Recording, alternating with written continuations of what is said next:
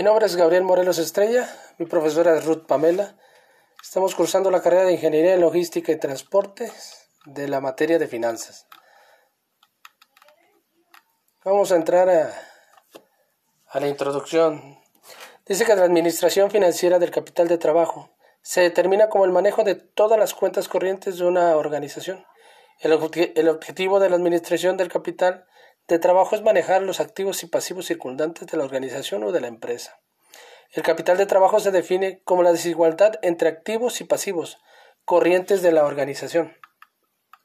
También mencionamos que la administración financiera del capital de trabajo nos permite evaluar la identificación de los efectos de reducir o prolongar las cobranzas en periodos o ciclos de caja, identificar los defectos de la rotación de inventarios de un periodo, la optimización de los saldos en efectivo. Un gerente financiero tiene que optimizar el valor de la organización, determina el, conocimiento de los vencimientos y las obligaciones con terceros, identificando las condiciones de crédito de cada uno. Eh, coordinar los elementos de una empresa para determinar los niveles apropiados de inversión y liquidez de activos circundantes. Es administrar cada uno de los activos corrientes de la organización como son inventarios, cuentas por cobrar, valores negociables, efectivo. Los pasivos corrientes son eh, documentos por pagar, deudas por pagar, cuentas por pagar, buscando un equilibrio entre la rentabilidad y el riesgo para aumentar el valor de la organización. Eh, para explicar los, los, objetivos que se investigaron, pues son los inventarios. Son de gran importancia en el capital de trabajo, ya que estos representan al activo circundante. Para las empresas transformadoras tienen tres tipos de inventario, materias primas, producción de proceso y artículos terminados. El objetivo de la administración de inventario es minimizar la inversión en inventarios, evitar los deterioros obsoletos, mermas, daños, o desperdicio con la rotación adecuada de los inventarios. No venta por falta de inventarios. Aquí las cuentas por cobrar.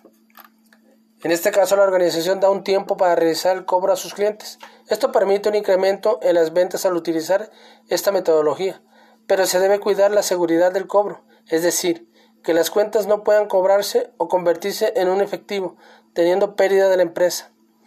Las cuentas por pagar. Podemos definir el tiempo de la organización o, empresa, o la empresa que tarda en pagar a sus proveedores la mercancía adquirida a crédito. Mientras mayor sea el plazo, es mejor para la empresa. También se debe tener en cuenta que no se debe abusar de los tiempos de pago, ya que puede perjudicar a la empresa, su reputación. Por esta razón, se deben de acordar y negociar los plazos de pago con cada proveedor.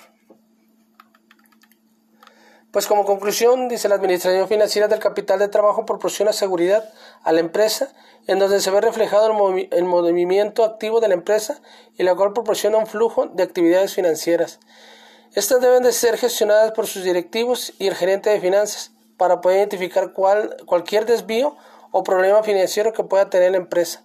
La administración financiera del capital de trabajo es el capital necesario para iniciar operaciones antes de recibir ingresos este capital debe ser suficiente para sostener todos los gastos de la empresa, pero no solo es invertir, sino también se puede obtener créditos a corto plazo. Esto permite que el flujo de efectivo y crédito sea continuo para las empresas y así poder realizar operaciones más funcionales.